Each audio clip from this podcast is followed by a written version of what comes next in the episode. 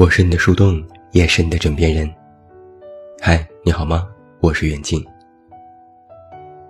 一个成年人的世界，看到的和听到的，其实不仅仅是看和听。不知你是否理解我的这句话的意思？很多时候，许多事情，往往并非是我们看到的表象那么简单。它分状态，分时候，分角度，分人称。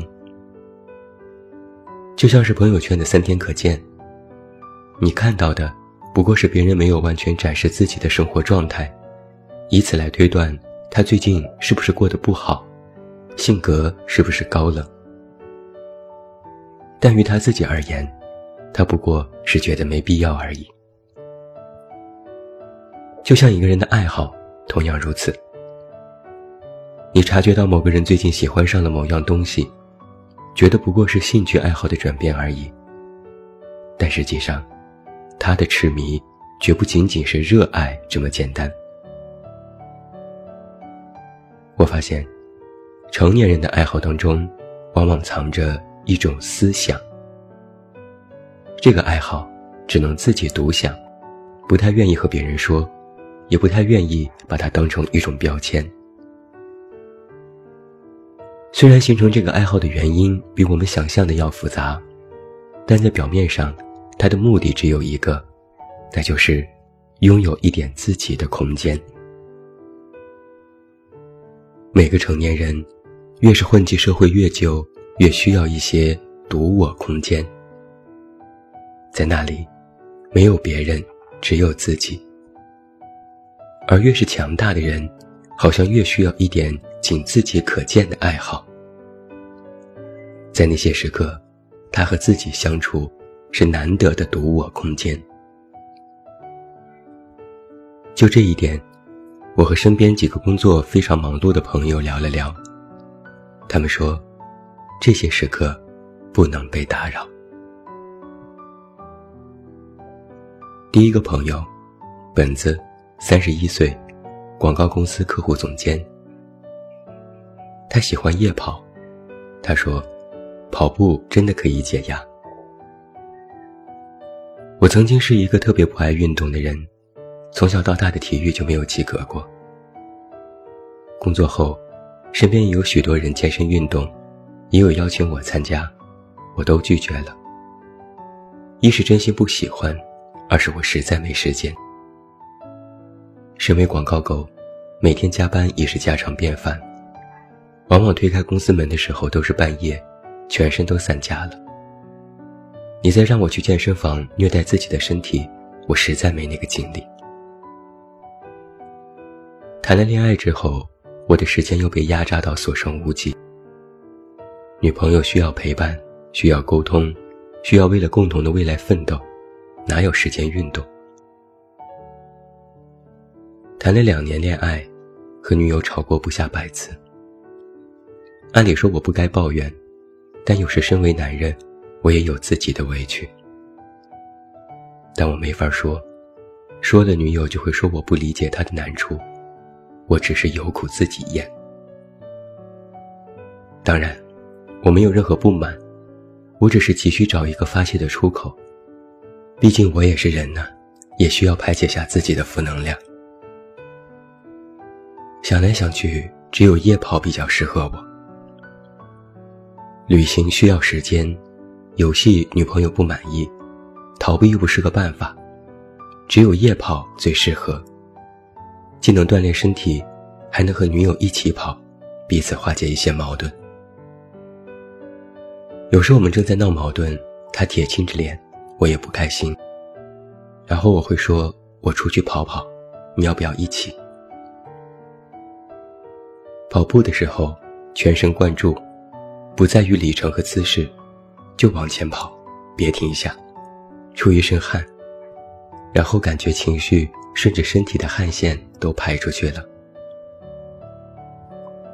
有时我下班后也不坐车回家，在公司换好衣服直接开跑，跑回家正好八公里，身心愉悦。至于女友嘛，继续哄着疼着呗，还能分咋地？第二位朋友茉莉，二十九岁，公关销售。他喜欢乐高，他说：“这是以牙还牙。”我是一名公关，实际上说白了就是销售。我的薪资是和业绩挂钩的，底薪不多，全靠绩效支撑。这无形中给了我非常大的压力。有时业绩不达标。我成宿成宿睡不着，想着要如何去做得更好。作为女生，我是一个特别敏感的人，甚至有些极端。我特别爱胡思乱想，别人一句话、一个眼神，我都能记在心里。后来我尝试着改变，然后找到了一种方式——拼乐高。鬼知道我是多么讨厌手工课。但我却能在乐高中找到一点乐趣。我发现，在拼乐高的时候，我的注意力前所未有的集中。乐高的块数那么多，相同类似的也非常多，还要不停的看图纸对照。一开始真的是崩溃，放弃过无数次。我曾想，我何必这样折磨自己？真想把它们都丢进垃圾桶。但是乐高有个魔力，你几天不动它，它就会在脑子里主动召唤你，让你去玩它，去构建它。于是又再次告诉自己要耐心。时间久了，我发现，只有在拼乐高的时候，我不会胡思乱想，因为手头的事情不能让自己分心。我必须时时刻刻都在找零散的小块儿。对照是否拼对了位置。渐渐的，我在这其中受益无穷。我开始不那么焦虑，也不那么浮躁。我能够沉下心来做一件事，而且在做的时候，我也不会胡思乱想，就一门心思做好就行。最近我买了泰姬陵和霍格沃兹城堡，看着他们逐渐有了雏形。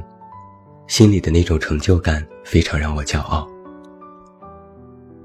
拼乐高让我很有压力，但我发现用这种压力去对抗工作当中的压力，这让我轻松了许多。第三位朋友，菜菜，二十六岁，娱乐公司编导。他很喜欢办公室，他说：“我是一个不想回家的怪咖。”我是一名节目编导，制作一档网络上非常火的节目。虽然工作谈不上多么高大上和高技术含量，但唯独需要的就是与人沟通，与各种人沟通。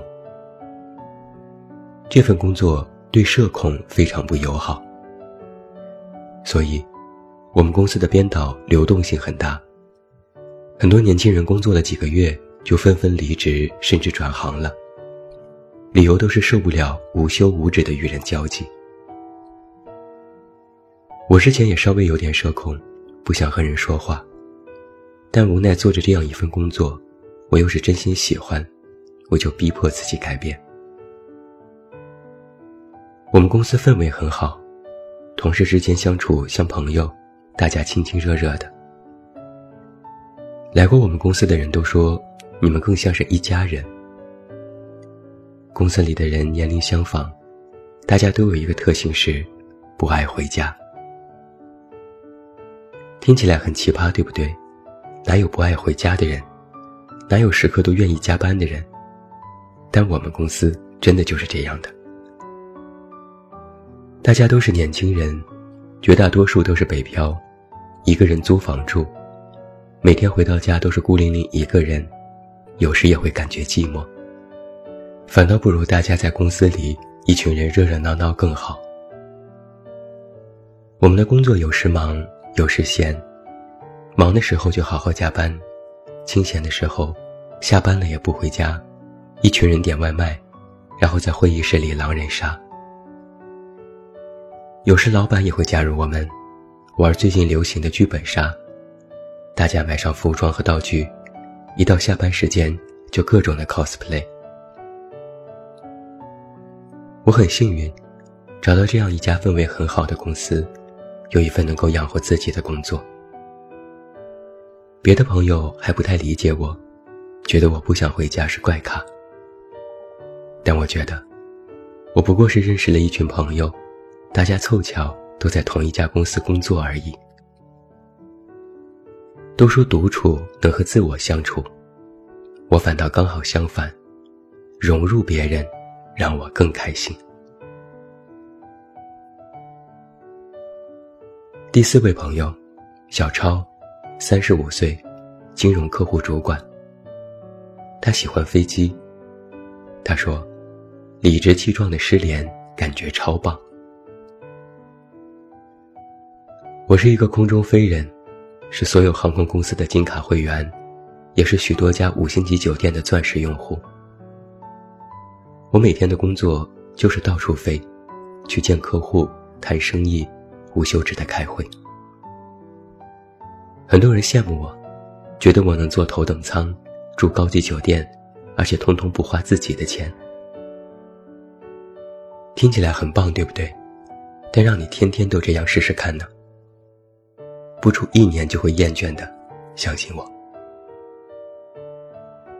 我许多时候在陌生的酒店一觉醒来，会突然忘记自己身在哪座城市，住的哪家酒店，非要看看备忘录才能想起来。手机二十四小时保持开机和在线，各种群里有各种我在艾特我，各种客户老板都需要我去维护和沟通，想想都觉得是一件压力山大的事情，所以。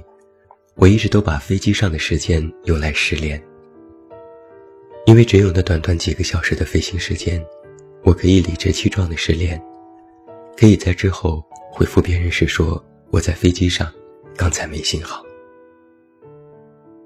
后来，民航发布了飞机上可以开机的消息，我心里一阵哀嚎，因为有些飞机上有了 WiFi，哪怕飞行中没有信号，也可以处理自己的事情。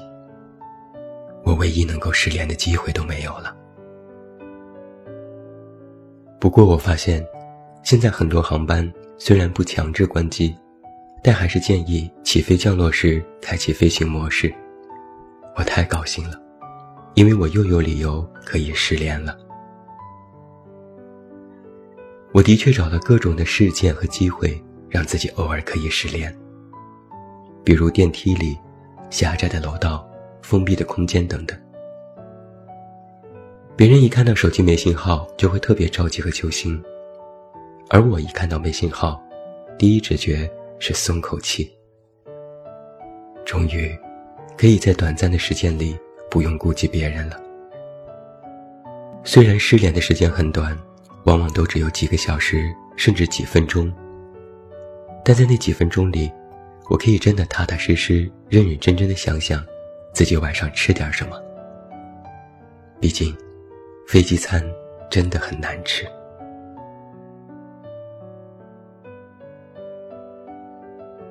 听完了这四个朋友的故事，我倒是在想：越是一个强大的人，越需要一些独卧空间。因为你越强，你就越被人需要，越要满足别人的期待。你需要成为一个工作的能手。做一个得体的大人，你可能是好丈夫、好妻子、好爸爸、好妈妈、好儿女。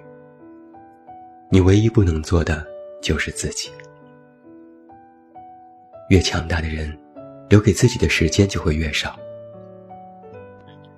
人在世界的洪流里久了，就会有一种身不由己的感觉，从身体到灵魂都会出现钝感。